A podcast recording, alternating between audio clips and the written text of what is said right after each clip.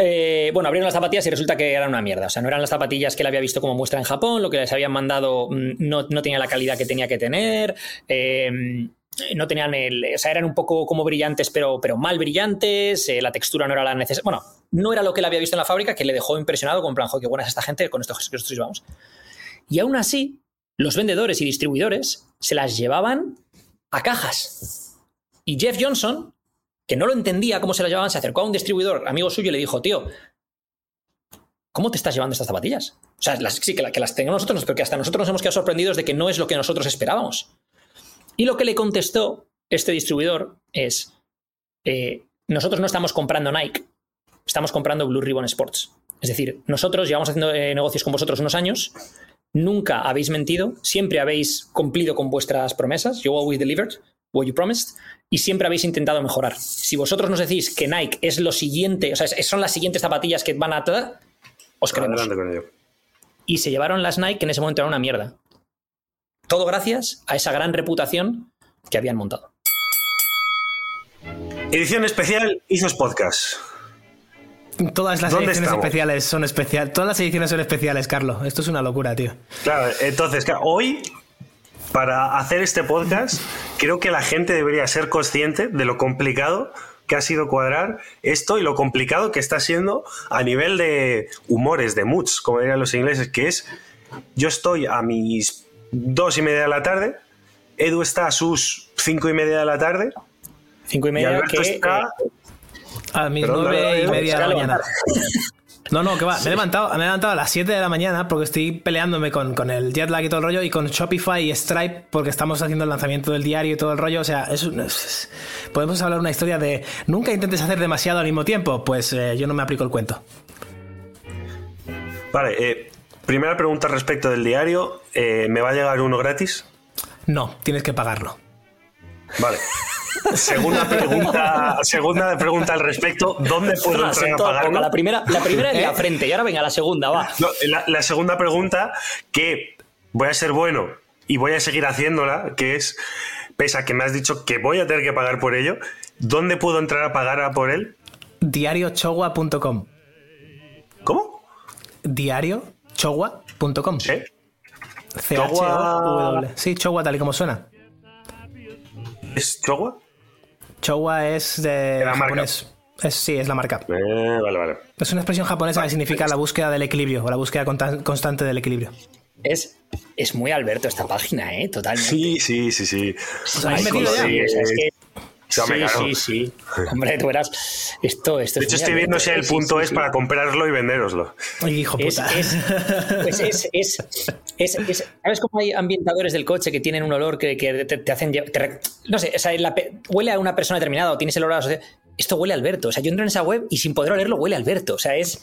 Qué cabrón. Qué Sí, bueno. sí, Eso sí, no sé si es un piropo o es, o es una crítica. No, no, para bien, para bien, para bien, para bien. Para Para bien. bien, para bien. Ha quedado, ha quedado guay, ha quedado guay. O sea, tiene, tiene un punto, a mí me mola mucho, mucho pero que es, que es muy reconocible en el sentido de que entro ahí y es. O sea, veo, veo tu esencia en esta web. Sí. Bueno, verás nuestra esencia, porque por ejemplo hay un ejercicio semanal, hemos hecho 25 ejercicios semanales, hay uno que se llama el círculo de la vida, que es literalmente lo que pensamos del diamante de FIFA, pero no llamarlo diamante FIFA porque la gente no juega al FIFA. Entonces, claro, tienes que llamar el del círculo de la vida o alguna cosa así. Royalties. Todos los meses, a ver, ¿cu- ¿cuánto- ¿cuántos ejercicios tenéis en el, en el libro? 25. 25, vale. Entonces me debes el De cinco 4% es un entre 2 y el 2%. El 2%, el 2% de todo. Sí. Claro, no, mira, el 25 sería el 4%, pero es entre él y yo el 2%. El 2%, yo- luego te paso el número de. El Yo número de diría cuenta, el pero- 1%, pero- porque claro, como lo pensamos a medias, con lo cual es 1% de royalties, es la mitad No, del no, no, del claro, royalty. no, no, porque sería, sería el 4%, sería, sería, claro, 4% entre 2 es 2. Ah, vale, vale, vale. vale, ok. 25, claro, ya, ya he hecho, ya he hecho el Ya, cálculo. ya. Así que ahora más que nunca, Carlos, tienes que comprar, porque, pues, quiero decir. Eh, compra ahí, compra ahí, Carlos. Una pregunta, Edu. Eh, es que quiero dar un dato curioso, pero no sé si te voy a reventar la sección, una de las secciones de hoy. ¿Vas a hablar de cómo se creó el logo de Nike? Voy a hablar de cómo se creó el logo, sí, sí. Entonces no puedo decir nada. Maravilloso. No puedes decir Fuera. nada, no decir Eh, punto número dos. ¿Qué pasa con los pulpos y sus penes? Porque yo el otro día entro en el grupo que tenemos eh, en Telegram What? y os veo descojonados, pero además entré como a las 8 de la mañana, medio de resaca, mal. y veo pulpos penes y dije, "Pf, no me voy a parar, o sea, no voy a parar a intentar entender esto, voy a esperar a que me lo enseñen o a que me lo eh, expliquen, mejor dicho, en el podcast.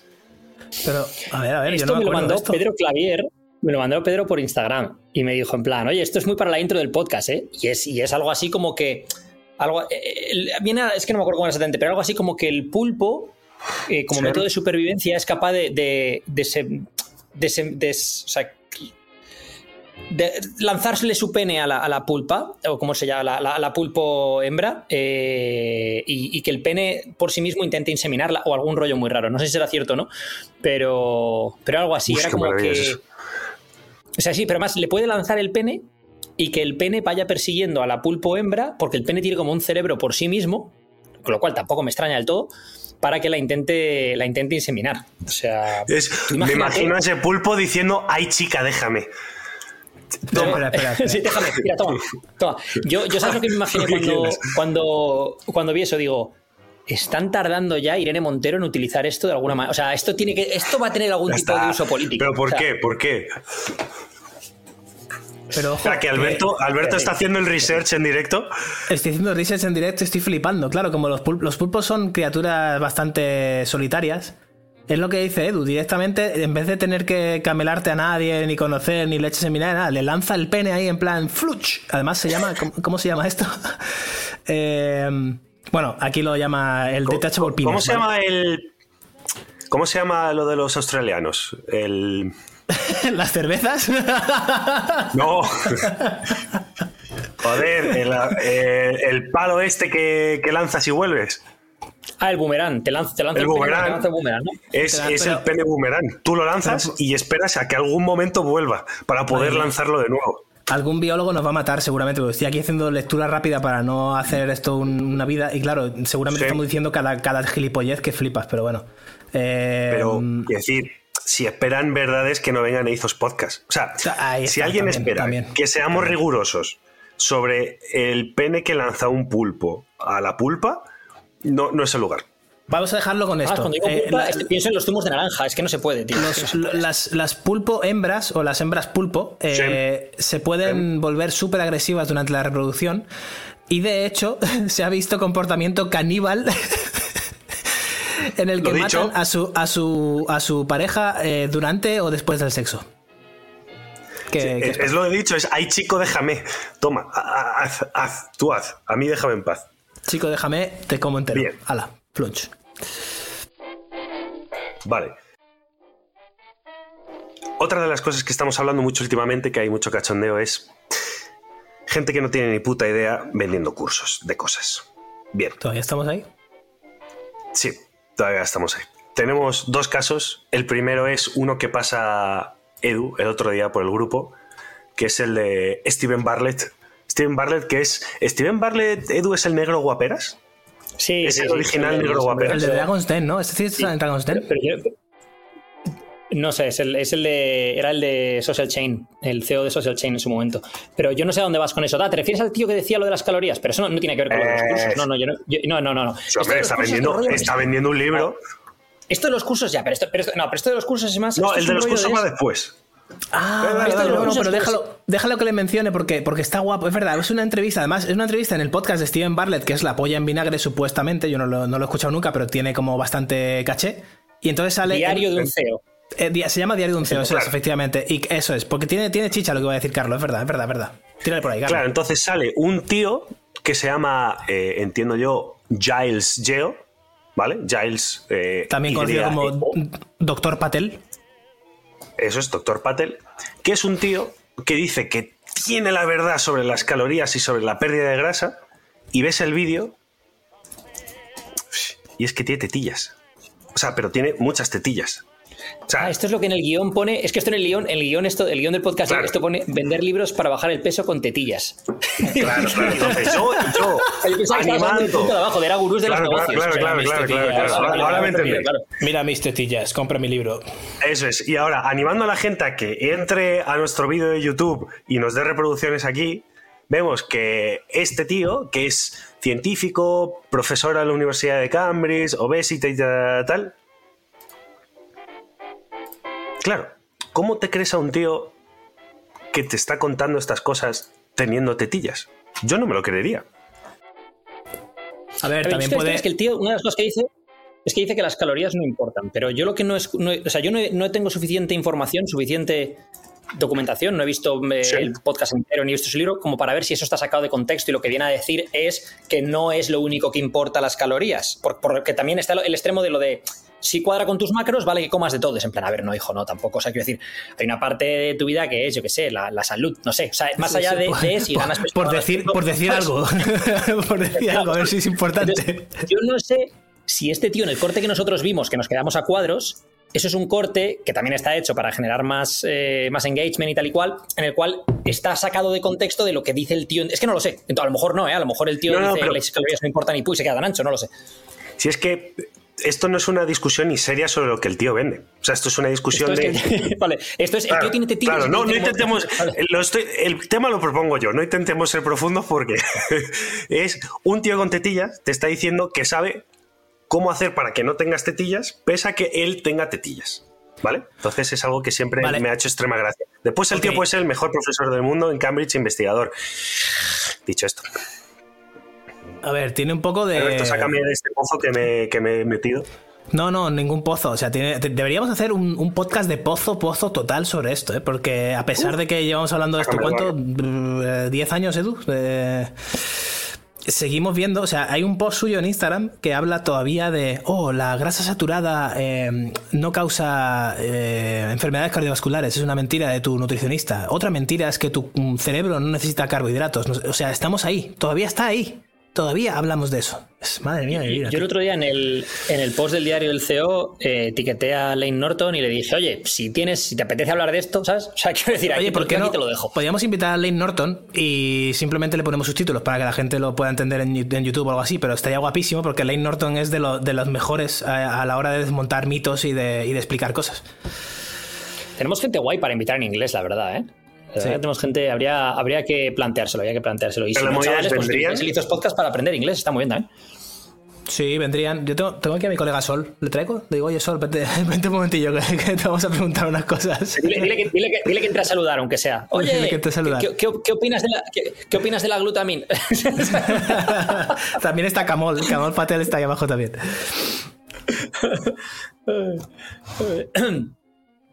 vale, y el de los cursos no, que ha salido en el Vale, sí, el de los cursos. Esto me lo pasó Edu también. Es que hemos tenido una semana intensa de, de, cositas para el podcast. Esto os lo Es una conversación. No, no, esto lo, vimos tú y yo y dijimos, esto tiene ah, que ser para el podcast. Ah, esto sí, vale, pues es muy gracioso. Hostia, yo voy, ciego, esto, no, lo, he visto, ¿eh? voy a ciegas. Estoy, estoy, estoy, que pasas a Nico para que nos lo inserte en el YouTube o algo, tío. O sea, porque esto es brutal. Sí, oye, por cierto, tenemos que hacer mejor el YouTube. Tenemos que hacerlo ya a nivel cortes guapos y tal para que la gente nos vea en YouTube, porque es que creo que tenemos unas caras bastante interesantes que ver. Por ejemplo, yo ahora hoy parezco el fantasma de la ópera. Es impresionante, hay que verlo. Um, el tema de esto de los más moreno está de todos nosotros es Edu ahora mismo, ¿eh? Sí, sí, sí, ojo a eso, ¿eh? ¿Eh? Poco, se habla de eso, poco se habla de eso. Que el tema de esto es, están teniendo una conversación Derek More Plates More Days con otro tío que no sé quién es, pero del cual me suena su cara. Y el otro tío le dice, claro, es que es acojonante que hay gente cuyo modelo de negocio para hacerse rico es decirle a la gente, te voy a contar cómo yo me he hecho rico. Pero literalmente él no se ha hecho rico hasta que te está vendiendo a ti. Es decir, tú eres el que le hace rico cuando le, cuando le compras la milonga de que te va a contar cómo se ha hecho rico. ¿Y qué, ¿qué cuentan esos cursos, tío? Ah, pues esto es como, por ejemplo, si tú imagínate, yo soy entrenador online, soy entrenador personal desde hace 10 años, soy entrenador online desde hace 7 pues, o así, 6, lo que sea. Tú imagínate que yo después de 3 meses de entrenamiento online saco un curso, cómo hacerte rico haciendo entrenamiento online, como yo lo he hecho. vale. Pues es eso, y de eso hay mucho, de hecho. es decir, esto es, mucho. la gente que saca, pero mucho. La gente que saca el típico curso, la típica academia, el típico no sé qué de eh, cómo tener éxito en trading, cómo tener éxito en entrenamiento online, cómo, tener éxito en eh, lo que sea. Y ellos no han tenido éxito, o al menos no bajo mi baremo de lo que es el éxito. Ellos lo han hecho, ok, o sea, se han, podido ganar la vida como el que se gana la vida trabajando en un bar o, trabajando en una oficina normal y corriente. O sea, no, sin más. Pero te venden cómo hacerte rico haciendo esto. Cuando es en plan, yo lo que pienso con eso es en plan, si tan rico te has hecho haciendo trading, no estarías perdiendo el tiempo haciendo un curso de cómo hacerse rico haciendo trading. ¿Qué haces aquí? Es, está, claro eso. sea, yo no veo, por poner un ejemplo de una persona que me cae mal, pero que es claramente es exitosa, eh, yo no veo a Elon Musk dando no, no iba a dar a nadie, joder, a nadie que ¿Por qué te caen mal todos los mejores? Te cae mal Elon Musk, te cae mal Jordan Peterson, pero tío, te caen mal los mejores, tío. No, no, no, Jordan Peterson no me cae mal. Jordan Peterson lo que decía es que me, me transmite tanta agresividad que me, me repele. Es como, es como me interesas al mismo tiempo que me empujas. Es, es una cosa rara. Y, lo más me... levanta, Claro, levanta, levanta un momento los brazos. Hostia, hemos vuelto a los 90, ¿eh? Blink 182. ¿Dónde está la tabla, el monopadding? Ah, míralo. Hostia, ah, no, ah, no, nos, has engañado, nos has engañado de repente. Ah, nos has engañado de repente. Bien, dicho esto, queremos dar las gracias porque estos últimos episodios están funcionando muy bien la gente está teniendo, o sea, les está gustando estos dos últimos episodios, donde es posible que previamente esos episodios hayamos decidido ponernos un poquito en serio, hacer un guion un poquito más prepararlo un poquito mejor, prepararlo un poquito mejor. Eh, ha estado funcionando muy bien. Muchísimas gracias. Eh, si es cierto que nos gustaría que nos recomendaseis a la gente, porque al final esto es boca a boca. Hacedlo que nos vengan a YouTube a ver, que vayan a Spotify a vernos, donde queráis. Pero muchas gracias por la recepción de los últimos podcasts, porque la verdad es que han ido muy bien. Bien. ¿Algo más de promoción? Hemos promocionado el libro de Alberto. Edu, ¿quieres promocionar algo? Ah, mi Twitter, eh, eh arroba por la cosita que me todos. Eh, mira, ¿podéis ver los pajaritos ahora? Ahora sí los podéis ver, ¿no? Sí, en, YouTube se verán los pajaritos. Creo. Ah, ¿Ves los pajaritos? No lo tengo muy claro. Tenemos que verlo, tenemos que verlo. Sí, sí. No, yo, yo no, el pajarito no lo voy a sacar.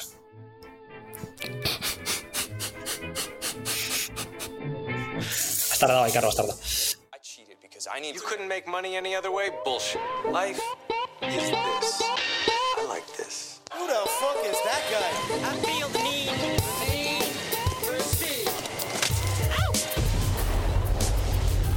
Buenos días, buenas tardes o buenas noches, como siempre, dependiendo desde cuándo, dónde y por qué nos escuches. Y bienvenidos a este Izos Podcast número 106. Como siempre, a mi izquierda o derecha digital tengo a Alberto Álvarez. ¿Qué tal? ¿Cómo estás, Alberto? ¿Qué tal? ¿Habéis visto el pajarito de Edu? ¿Eh? ¿Eh? ¿Lo habéis visto? Sí. Tan grande. Uh, tenemos efectos especiales. Tenemos a, claro, tenemos a Eduardo Berrecheguren, Edu, y a eh, Shea por ahí de fondo. Y a mi hija, y a, mi hija llorando de fondo, eh, pobrecita. Claro, si es que no, le gusta que os metáis conmigo. Dice, pero tú qué sabes, gilipollas. Claro, claro. que del pajarito salgo yo. Ay. Ay, ay, Bueno, chicos, pues hoy venimos a hablar de la segunda parte del episodio que hicimos sobre eh, la gente que tiene una mentalidad de élite.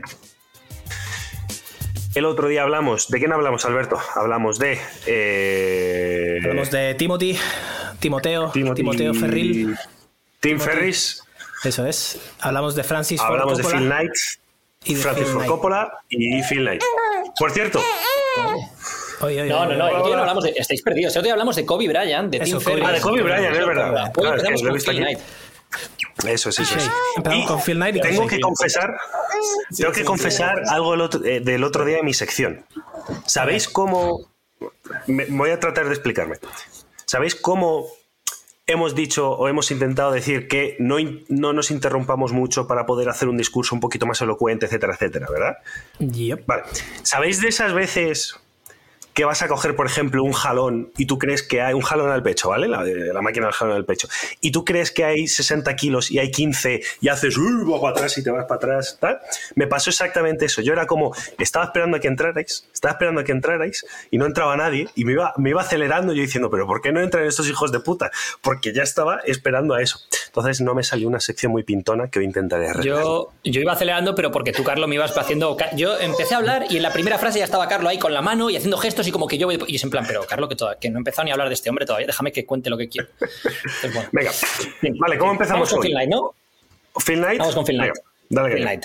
Bueno, Phil Knight, eh, bueno, de hecho, he escrito un hilo hoy en Twitter. Cuando escuchéis esto, ahora han pasado tres días, podéis encontrar el hilo en Twitter en el que me extiendo mucho más, eh, que a lo mejor me he extendido demasiado, creo, porque viendo la interacción hay otros que van mejor. Pero bueno, os voy a contar cinco lecciones de, de Phil Knight. Eh, eran, iban a ser tres, pero tengo dos extra. La primera, busca tu vocación y atrévete a correr riesgos. Phil Knight, cuando se graduó, tenía la opción de irse a trabajar de contable. Eh, y tener un trabajo bien, normal, en Portland, Oregón, y eh, bueno, pues ganarse la vida con ello. Pero el tío, cuando estuvo en Stanford, hizo una, en una clase de emprendeduría, hizo una presentación sobre eh, un posible negocio, y ese posible negocio era importar zapatillas japonesas a Estados Unidos, lo cual en aquel entonces, en los años 60, eh, principios de los años 60, era un poco una locura, ¿no? Es decir, Japón y Estados Unidos, la relación que tenían después de la Segunda Guerra Mundial, pues no era del todo buena. Eh, en aquel entonces importar desde otro país, pues, pues imagínate, desde cero empezar. O sea, no vivíamos en, eh, la era el mundo globalizado ahora, ¿no? Claro, no, era tan fácil, ¿no? Y el tío, bueno, pues decidió tomarse un año sabático, convenció a su padre para que le dejase el dinero para hacer ese año sabático y una de las paradas la hizo en Japón. Y cuando paró en Japón, se fue a conocer a los de Onitsuka. Onitsuka Tiger, que ya sabéis que yo soy muy fan de las zapatillas de Onitsuka Tiger, y fue a la fábrica, les conoció y tal y cual, y les dijo que quería importar sus zapatillas japonesas en Estados Unidos. Y ahora viene la segunda, bueno, una de las, una de las eh, lecciones, que es just do it, simplemente hazlo. Cuando le preguntaron, bueno, ¿de, qué empresa vienes? El tío, eh, con sus dos pelotas, le dijo que, bueno, se quedó en blanco primero porque no, no venía de ninguna empresa, no lo había creado todavía, y les dijo que venía de Blue Ribbon Sports, de Portland, Oregón. Lo de Blue Ribbon vino por, ¿sabéis los lacitos azules estos que les dan a los niños en Estados Unidos cuando ganan un premio o lo que sea? Pues él en su cuarto, de casa de sus padres, tenía lacitos azules de esos. Y, y entonces lo primero que le vino a la cabeza fue Blue Ribbon y con sus dos pelotas dijo de Blue Ribbon por la Oregón y le dijeron que sí, firmaron un contrato de distribución para el, medio oeste americano eh, y, de, no sé si era uno o tres años o lo que sea y el tío firmó el contrato y tuvo que mandarles 50 dólares de una para unas muestras y tal y cual, que se lo pidió a su padre y siguió con su viaje sabático. Cuando llega luego a Estados Unidos, resulta que al, principio no le llegan las muestras y luego le llegan las muestras y el tío cuando llega las muestras dice en plan, hostia, pues, pues tiro para adelante con el negocio, ¿no? Es decir, o sea, que decirles Blue Ribbon Sports y, y tiró para adelante. Esta es la segunda lección, just do it, simplemente hazlo. O sea, hoy en día tenemos mucho del tema de, todos hemos pasado por ahí, ¿no? La parálisis por análisis, el, síndrome del impostor. Pero, eh, bueno, eh, este tío fue de los que se tiró a la piscina sin saber nadar y sin flotador y aprendió a nadar en la piscina. Y es que el mundo de la emprendeduría es muy así, ¿no? Es de echarle huevos. Y mm, si os fijáis en las películas, en los libros y en la historia, muchas grandes historias empiezan así. Pocas grandes historias empiezan con terminé la carrera y decidí hacerme contable. Lo siento si eres contable, de verdad. O sea, pero quiero decir, la mayoría de las historias empiezan saliendo de la zona de confort y jugándosela, ¿no? Te puede salir bien, te puede salir mal. ¿Que te sale mal? Pues bueno, pero no te va a salir bien si, si, si no sales de esa zona de confort y vas y lo haces. Tercera lección de este tío, que es muy importante, que es obtén ayuda siempre que puedas. Eh, porque dice que uno de los problemas de los emprendedores es que tienen mucho ego y tienen por, ese ego tienen, tienen, por orgullo, no quieren que nadie les ayude y quieren poder decir lo hice yo todo solo, ¿no? Nadie me ayudó, esto, esto, lo otro. Todos hemos caído en eso en algún momento. Dice que la vida es suficientemente difícil ah, como es, como para no aceptar eh, la ayuda externa cuando se te ofrece y, y, que al final lo que tienes que mirar ahí es qué es lo mejor para tu proyecto, para tu empresa, no para tu ego. Y dejar tu ego de lado para hacer lo que sea lo mejor para tu proyecto o empresa. Una, una muy buena lección. Cuarta, y aquí es donde vamos a hablar del tema de lo del el nombre de Nike, Nike y, de la, y el sush que es el, qué bien, qué bien me siento habiéndote preguntado ah, al inicio. y es la cuarta, es el trabajo en equipo siempre es mejor. Una cosa que, dice este hombre es que, bueno, em, dos personas con una capacidad, digamos, 9 sobre 10 trabajan mejor si trabajan juntas que dos personas con una capacidad 10 sobre 10 si están mirando por sus propios intereses, por medrar en la empresa, etcétera, en lugar de mirar por el, por el equipo y por, ganar como equipo, ¿no? Em, y una de las cosas que comenta él es que a mí, bueno, es que todo esto viene porque me he leído su autobiografía, que es eh, Dog, y cuenta todo, ¿no? Y, y el tío lo cuenta de una forma muy cercana, cuenta muchísimos errores que cometió, fallos que, tuvo, aciertos de su equipo, fallos que tuvo tanto a nivel profesional como incluso personal, de formas de comportamiento y demás, ¿no? Y una de las cosas que cuenta es que, bueno, cuando Blue Ribbon Sports vio que Onitsuka les quería absorber contra su voluntad, les, les, ofreció comprarles y si no, les iban a quitar la distribución y estaban buscando ya otros distribuidores, pues se tuvo que buscar la vida, ¿no? Entonces eh, consiguió unos inversores de la Nisho y Y Corporation y a través de esta gente, de nuevo acepta ayuda de los demás, consiguió em, unos fabricantes de zapatillas, eh, otros distintos en Japón y fue con ellos, estuvo probando tal cual. Entonces cuando llegó allí, pues claro, necesitaba un nombre de una marca nueva y necesitaba un logo. Y el nombre de la marca, estuvieron debatiendo varios y se lo pasó a todos sus trabajadores en aquel momento, absolutamente a todos, para que todos lo debatieran. Y, bueno, a, Back, Bax como le llamaban en su casa este tío, a Phil, Knight, se le ocurrió un nombre que, yo creo que, es, que si llegas a, a, él encabezonarse porque él es el CEO y ese es el nombre, probablemente hoy en día no, esas zapatillas no existirían. Desde luego no Nike, pero no esas zapatillas. Porque al loro al nombre. Diamond Six.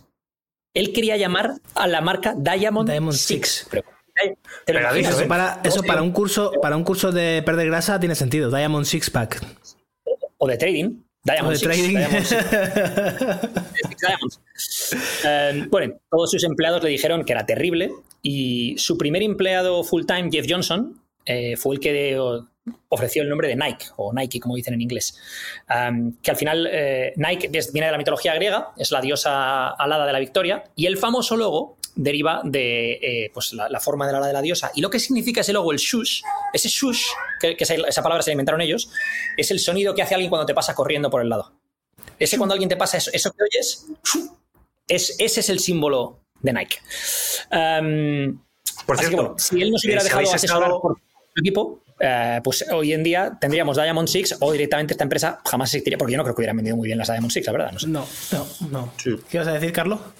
Eh, Digo que si habéis estado en Londres, enfrente del palacio en, en Hyde Park, hay una estatua tremendamente tocha en mitad de una especie de rotonda, que es eh, Nike, que es la, la diosa Nike de la mitología griega o romana, de, de griega has dicho, ¿no? Edu? Griega. Griega. Griega. La diosa Para que lo sepáis la próxima vez que, que estéis allí, delante del palacio, La diosa Nike. tenéis la, la diosa Nike. Y eh, la última lección de este hombre es tu reputación es clave, cuídala. Y es que, eh, bueno, la reputación es muy difícil de ganar y es muy fácil de romper. Y lo que este tío, lo que, lo que aprendes parte de leyendo el libro es que debes cumplir tus promesas e intentar dar lo mejor de ti mismo siempre.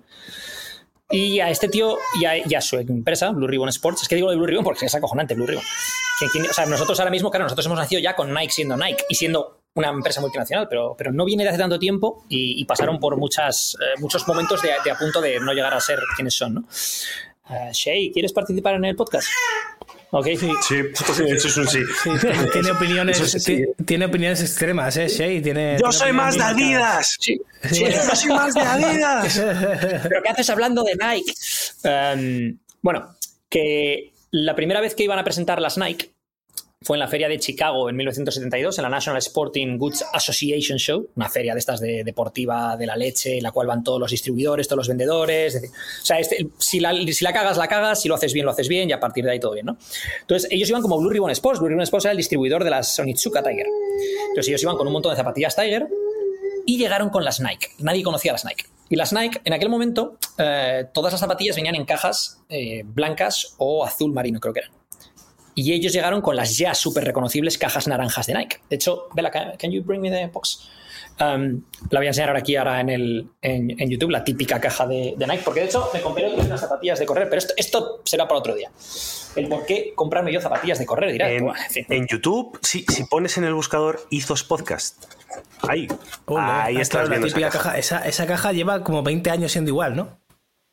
La caja Bueno, es 20 o mítica de 50, Nike. la- claro. o sea, mitiquísima. Claro, Sí, sí. del año 1972, en la feria de Chicago, llegaron con estas cajas para que llamasen más la atención que todas las demás.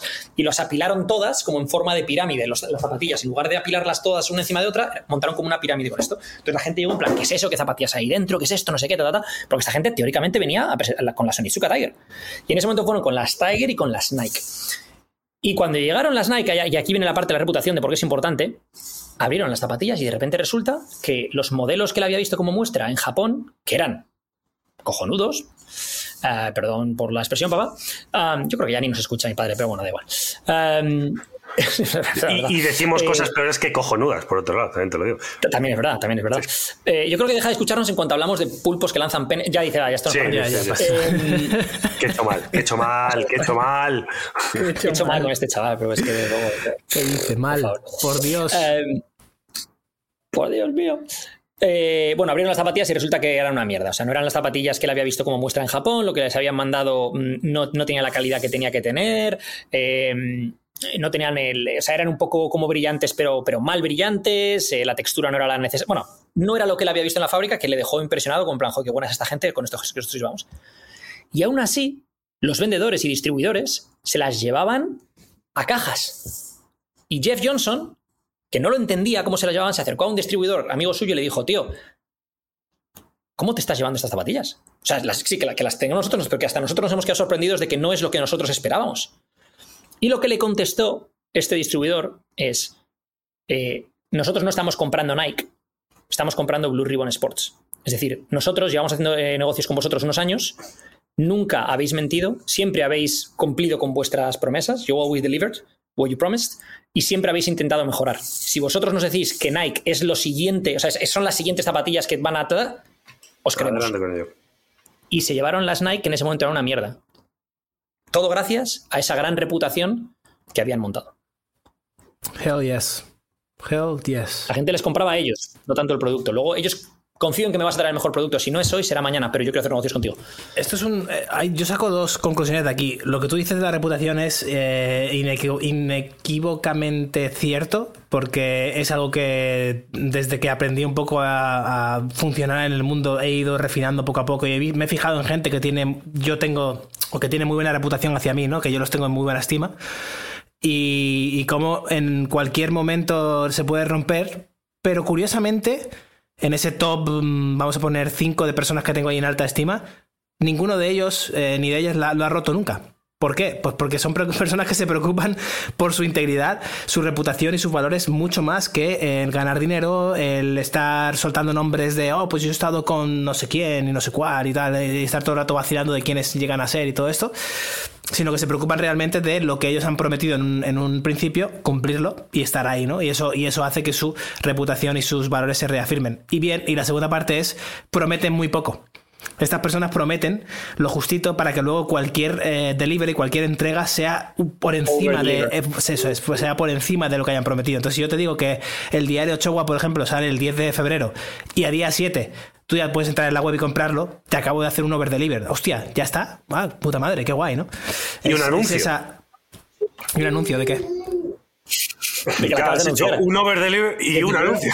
Un anuncio. 10 de febrero, 7 de febrero, ¿cuándo sale? ¿Cuándo sale? Esto.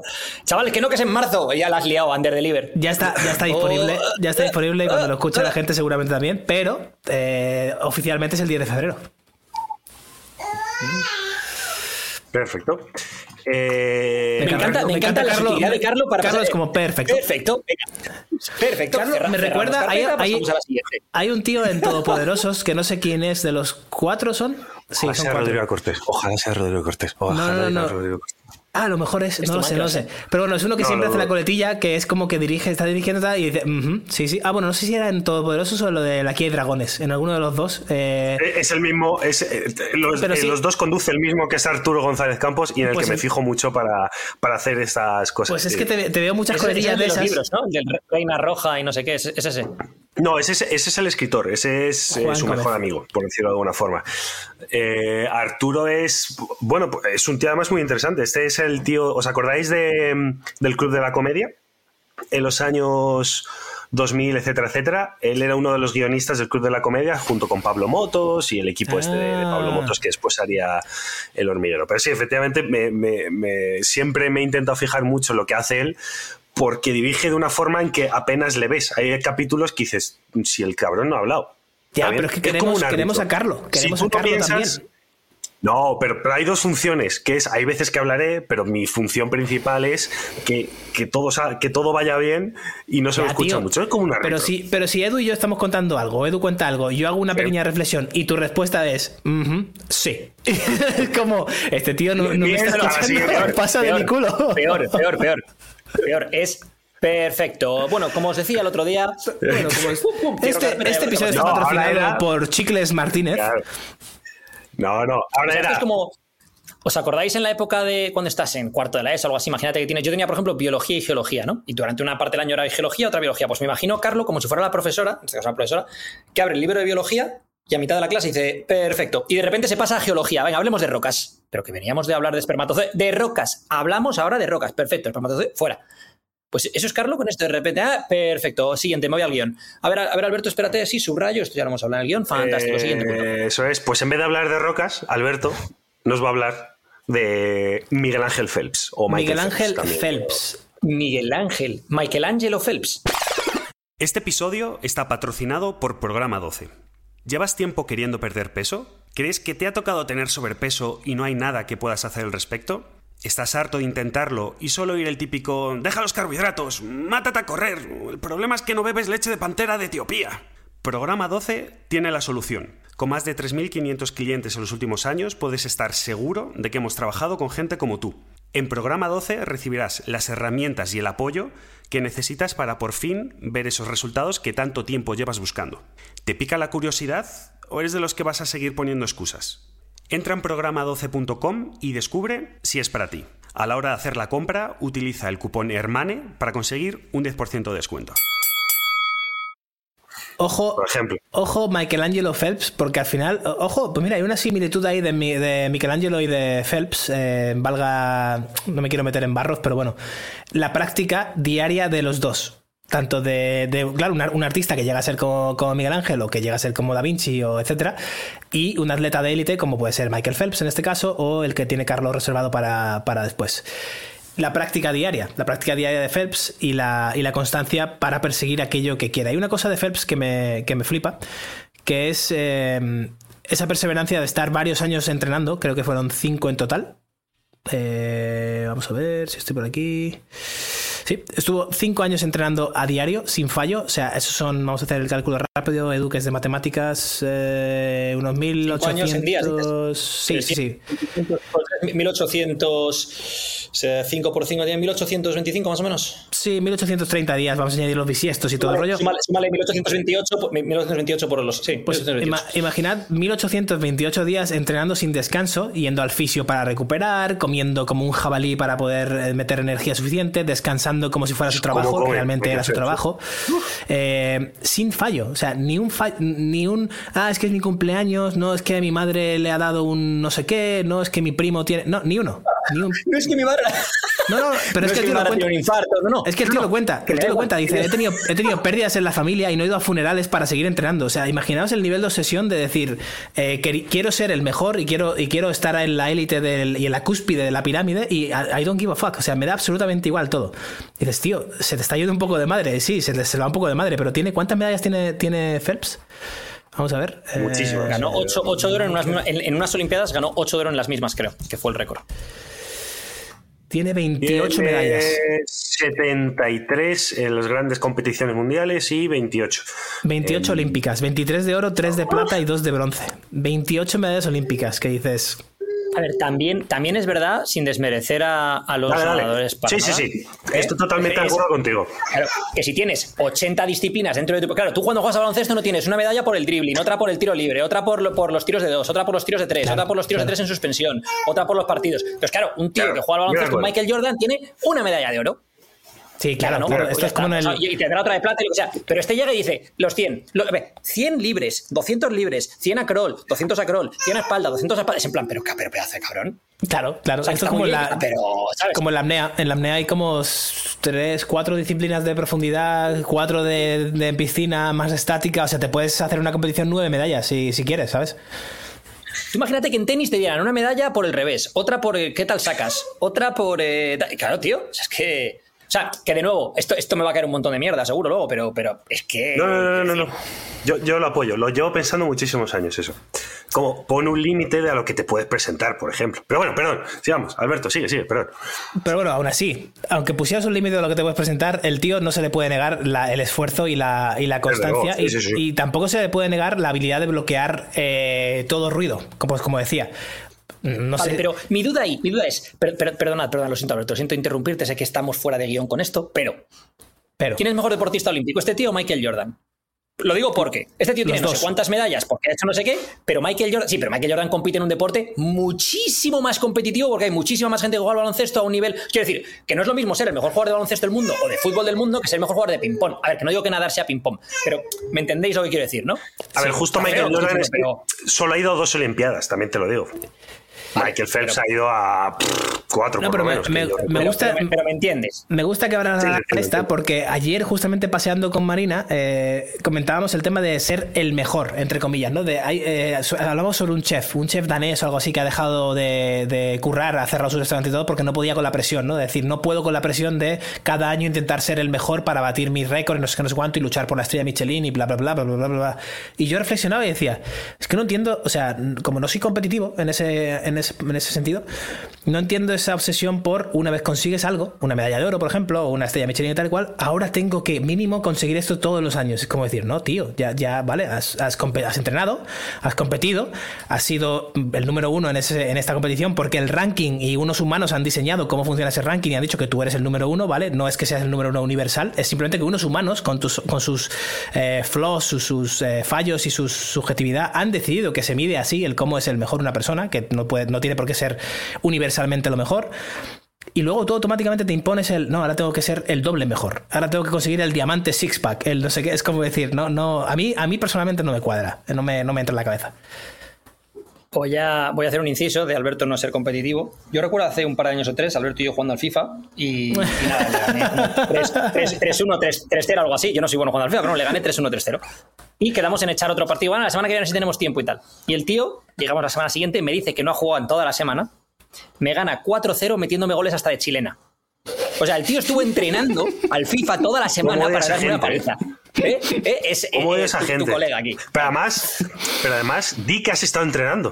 Si no está mal. A ver, un poco, que es un poco friki, pero, pero no está mal. Pero es que entre mis colegas en la época del FIFA era igual. Y era como. De chilena. Que me, que me- 4-0, pero es que uno de ellos fue de, chi- de chilena. O sea, la, la centró desde no sé dónde y le pegó. Pero Que en tienes, plan, ¿cómo sabes que, tienes que, que- que tienes que pulsar como en el Tekken cuando tenías Sí, que hacer una vez, combinación maravillosa de, de cinco pulsaciones. De... Así que bueno, En fin. en fin. Perfecto. Pasemos a otra cosa. pasemos al siguiente tema. Ah, no lo he dicho, Eh, ahora os he hecho ge- gestos visuales. Hay otra parte de, de FEPS que me gusta y que veo mucha gente del día a día que suelen tener cierta, vamos a llamarlo éxito, suelen destacar, son personas en las que te fijas, ¿no? Que dices, oye, este tío tiene, este tío tiene algo especial, que es lo de bloquear las distracciones. Estamos ahora mismo en un viaje aquí en la República Dominicana con ocho amigos en una casa enorme y todos aquí, y es un jaleo, como podéis imaginar. Yo no he comprado jamás para tanta gente, o sea, es como si tuviera una familia de siete hijos, es una locura. Entonces, hacer la compra y dice, ah, esta compra me durará para dos semanas, y a las seis de la tarde ya no queda nada de lo que han comprado, con lo cual al día siguiente tienes que volver a hacer la compra de, de 400 dólares de lo que sea, ¿no? Porque somos todos unos jabalíes heridos. Usa, Eh, usa Splitwise. Splitwise, que si no, sí, usamos, el usamos Splitwise, usamos Splitwise. Pero a donde quería ir es, eh, la gran mayoría El patrocinador de de ellos... este podcast es Splitwise. ¿Se utiliza esta Splitwise. La gran mayoría de ellos eh, están continuamente alerta a las notificaciones. Eh, ping pong, WhatsApp, no sé qué, no sé cuánto. Hemos mandado esto por el grupo. Y claro, tanto Marina como yo estamos. eh, es que no lo ve. No, es que no mire WhatsApp, es que no tengo notificaciones en el móvil. O sea, la única forma de que me vibre y me diga Edu quiere contactar contigo es que me llames por teléfono y me vibra el, el reloj en silencio. Y si quiero lo cojo y si no, no. O sea, ni siquiera me suena. Entonces, eh, hay un símil aquí de la gente que consigue bloquear tanto distracciones. Estoy en la República Dominicana y podría estar todo el día en la playa y mirando culos, ¿sabes? Y cocos, pero no, estoy aquí haciendo el podcast y luego estoy currando y estoy haciendo cosas. Y eso es un Porque bloquear acabas de empezar el día, son las 9 de la mañana. Todavía te queda día, todavía te queda día. Vamos Ya. a- También vas ¿eh? con Marina, que no ayuda. Todo, todo cuenta. Todo Claro. cuenta. ¿Para qué? Para mirar culos y cocos y ella, ella es la primera que mira más culos que yo. Ya va por ahí y dice, joder, el culo que tiene esa, no sé qué. Qué maravilla. La maravilla, la maravilla. Eh, y poco más, chavales. O sea, si es que hablando de atletas de élites tampoco puedo meter mucho más. Sí, Phelps entrenaba mucho, tal y cual, tal. Comía Es mucho. un tercer tal. punto ahí que no, no has tocado. Sí, el tercer Tenía punto, el de entrenar, exprimir al máximo sus capacidades físicas, pero sí que lo vas a, lo vas a reventar tú con Nadal. O sea, Nadal le da mil vueltas a Phelps. Hay que tirar para lo, para lo español. Pues sí, la verdad es que sí. Eso es. Vamos. Sí, sí, sí. Nada, la persona que os traía yo esta semana era Rafa No, Nadal. espera, espera, espera. Carlos, Carlos, ¿Sí? Carlos, espera, espera. ¿No? Me vais a dar un pase con el mío. Perfecto. Pe- perfecto. Eh, Carlos, ¿de quién querías hablar tú? De, de- de un chico de Manacor, eh, Mallorca, ¿verdad? Rafa Nadal. ¿Sabéis a mí lo que más me gusta de Rafa Nadal? La sencillez del relato que cuenta. Pero que, entiendo que se cuenta a sí mismo, ¿vale? Porque más o menos le conocemos, pero el relato que, que- que cuenta la gente. Es decir, no es de esas personas, por hacer el ejemplo rápido y que, que la gente no se ente, no va a subir fotos con leones, ¿vale? A, a su Instagram. No es ese tipo de personas. Es. consigue transmitir de sus valores de una sencillez y una. y- y- y yo, yo lo llamo simplejidad. Que es algo simple, pero es complejo. ¿Lo pillas? La simplejidad. Ah, Creo que es algo muy. ¿Has visto el comentario- has visto- has visto Sí, sí, por eso, por eso, Claro, por, por eso lo estaba viendo. Eh, para que os hagáis una idea, a mí una de las cosas que eh, más eh, me estalló la cabeza de Rafa Nadal es cuando le dijeron, oye, pero ¿cómo consigues que cada punto que has perdido, que cada partido que has perdido, que cuando tienes un mal día con la derecha o tienes un mal día con el revés o tienes un mal día con el saque, ¿cómo consigues no hundirte en ese pozo? Si alguien habéis hecho un deporte que es mínimamente técnico, ¿vale? Hay días que X movimiento no te sale. A mí me pasa mucho con tenis. Hay días que no tengo derecha. No, es que intento hacer todo lo... No tengo derecha. Y él respondió de una manera muy simple que es lenguaje corporal. Yo he fallado, y no pienso nada, únicamente lo que hago es mi lenguaje corporal tiene que ser positivo. Pues si he fallado, me voy a por la toalla, me seco, me hago mi rutinita de siempre y mi lenguaje corporal es positivo. Es decir, no empiezo, me cago en la puta derecha, no, no puedo hacer nada con esto. es que no puedes decir lo de la rutina de siempre sin explicar la rutina de siempre de Nadal. Es que es muy complicado no explicar. La rutina es, lo primero, saque o no saque. Claro. Alberto. No, iba a, decir, iba a decir que, con lo del lenguaje corporal eh, es, tan claro como poner. Ahora podemos coger a, Nico y que meta el clip del calentamiento de la final de Roland Garros del año pasado. Bueno, ni siquiera el calentamiento. Cuando sale del vestuario, que van a entrar en la, pista y está están los dos, los dos tenistas están esperando para entrar a la pista para hacer el calentamiento. Y Rafa directamente tira la mochila al suelo y se pone a pegar sprints en una sala de, 50 metros cuadrados o 40 metros cuadrados, mientras el otro se queda Y ves al pobre noruego. así, este tío que le pasa, ¿sabes? Y Rafa está ahí en plan, ¡Wow! ¡Ya! ¡Come Y escucha, y ese tío entrena con él porque entrena en su academia.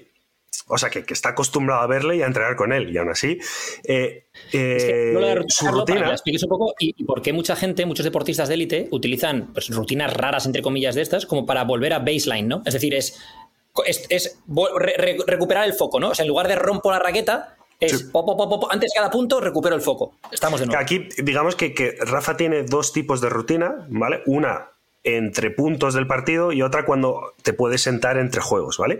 Entre puntos del partido es, lo primero, pone la toalla lo más lejos posible para ir a por la toalla, coger la toalla, se seca ambos antebrazos, se seca la esta, deja la toalla, pero no la deja, la dobla y la deja bien cuadradita, ¿vale? vuelve y si tiene que sacar lo que hace es pues se coloca los calzoncillos, se coloca una media, una media, una manga, la otra manga, otra vez eh, la bandana, lo que lleve en ese momento, otra vez los calzoncillos y vuelve a sacar. La gente dice, es que tiene TOC. No, no, es lo que acaba de decir Edu. Es la capacidad de yo que puedo controlar en estos momentos. Tengo, tengo una puta derecha de mierda hoy. No me sale. No, estoy intentando girar esto, la muñeca, no puedo hacer. ¿Qué es lo que puedo controlar en estos momentos? ¿Me puedo controlar que no se me meta el calzoncillo por el culo? Vamos a hacerlo. ¿Me puedo controlar esto aquí? Vamos a hacerlo. Y después de esos, de esos 30 segundos, ya está todo bajo control. Empezamos desde cero. Borrón y cuenta nueva, ¿no?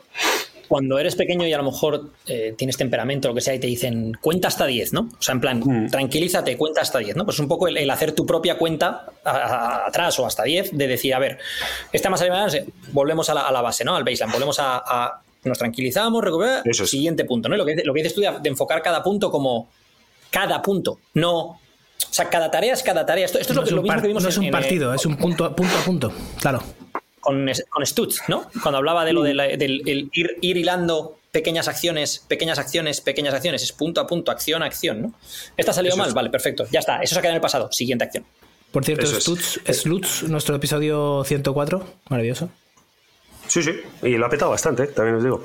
Eh, Por cierto, una cosa, para que la gente no crea que, es que a ti te interrumpimos el de Gratelo, voy a leer una cosa que ha puesto Carlos en el, chat privado que ha sido para mi sección, por mi forma de comunicar, voy a daros paso casi todo el tiempo, entrad con confianza. Es decir, no penséis que, le estamos haciendo bullying a Carlos. Claro, para que, no me vuelva a pasar lo de jalón al pecho.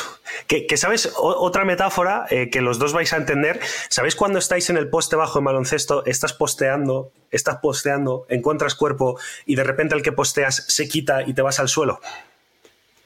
Pues exactamente lo mismo, que es como, ah, ah, ¿dónde está?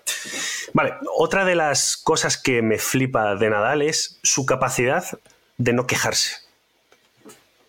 Yo le he visto quejarse muy pocas veces y si se queja es por algo muy heavy que ha hecho el rival. En plan, se ha ido al baño 20 minutos o cosas así, ¿vale? Pero él, y aquí hago el coaching directo, has ganado tu, tu batalla mental cuando vas a entrenar todos los días y no te quejas. Cuando estás jugando mal y no te quejas. Cuando tienes problemas fuera de la cancha y no te quejas. Cuando tienes dolores y no te quejas. Simplemente corrige esta actitud, levanta levantas la cabeza y sigues. Me flipa porque es volver a lo del juego a juego. Es decir, ¿qué puedo hacer ahora en este entrenamiento que me duele el pie? Vale, me puedo quejar o puedo hacer los ejercicios que me permita hacer el pie y quizás forzarlo un poquito más. Tengo problemas en casa porque mi mujer, yo qué sé, tengo problemas, ¿vale? ¿Qué es lo que puedo hacer hoy? yo tengo que ir ocho horas a trabajar a una oficina o tengo que ponerme delante de una cámara a tener buena cara. No, yo lo que tengo que bajar es a la pista de la academia millonaria que tengo debajo de casa, que he construido con mi esfuerzo y con mi, y con mi trabajo, y decir, pues voy a poner la mejor cara para que el entrenamiento de hoy cuente. Y yo creo que esto es algo que muy poca gente aplica de manera tan rigurosa como aplica Nadal, ya no hablo en el deporte, ya hablo en general. La capacidad de no me quejo. No me quejo, si es que no me quejo. ¿Y qué clave es? Yo, yo, creo que hay dos cosas que tener en cuenta, ¿no? Porque también hay que examinar lo de mirarse en el espejo. Cada uno tiene que ver su propia personalidad. Hay gente que si no te quejas nunca vas a explotar por algún lado en algún momento. Hmm. Vas, a, vas, a, embotellarlo todo y por algún lado explotas, eso no es bueno. Eh, pero tienes que saber cuándo y cómo quejarte, ¿no? Es decir, no me voy a ir a quejar en el momento del partido, ni en el momento del entrenamiento, ni en el momento en el que estoy trabajando, ni en el momento en el que no sé qué. A lo mejor te puedes quejar con tus colegas tomando una birra a las, 9 de la noche. O con mi psicólogo. claro, eso es. Pero no, o, con tu grupo de, ciclismo o con tu grupo de no sé qué, con el que estás hablando y te está comentando su, movida, su vida, con tu grupeta y tú le comentas lo que sea, ¿no? Pero no en el, mm, en el momento de tengo que trabajar. Eh, tengo que darlo todo en la cancha, tengo que entrenar a alguien. Ahí no es ese, no es el momento, ¿no? Entonces, creo que esa parte es, es, genial de Nadal, ¿no? Esa parte de When I'm in business, I'm in business, ¿no? Exacto. I mean, quiero decir, cuando estoy. Es un poco lo de, lo de Kobe Bryant, ¿no? Cuando era lo de la mamba, la mamba negra, go time, it's go time. Nada, nada más eh, importa, it's go time. No tengo amigos. Ah. Eso es. Bueno, hoy cerramos antes, chavales. Hoy nos quedan 10 minutitos para cerrar, pero es que o cierro ya. Oh, ojo, podemos hacer lo que hicimos la otra vez, que os quedéis vosotros aquí charlando y yo me vaya. No, yo tengo que ir a entrenar, no, no, no, no, yo creo que, yo creo que lo hemos clavado, lo hemos clavado. ¿Sí? Dios, qué efectividad hoy. Maravilloso. Además, así, si alguien tiene, si alguien tiene 10 minutos de extra, pues puede sacar notas. Tú tienes que ir a recoger al, niño ¿A dólar? Yo tengo que ir a entrenar. sí, pero queda mejor decir el niño, como el niño, el niño a la guardería. Yo tengo que ir a entrenar y Alberto tiene que ir a ver culos. Todo el mundo tiene algo que hacer. Entonces. Eso es. Eso es. Perfecto. Marina, me voy a hacer apnea. Pero, si aquí no hay profundidad, me voy a hacer apnea. y ves a los dos uno al lado del otro con, prismáticos, ¿sabes? Eh, Alberto muchísimas gracias por estar con nosotros. Gracias a vosotros, chicos. Os contaré qué tal los culos. Perfecto. Eduardo Barrecheguren, Edu. Eso, se enseña. Eh, hasta, luego, Cuéntanos qué tal con las mancuernas. sí, sí, sí. Hasta la próxima, chicos. Nos vemos. Chao, chao. Chao. Chao.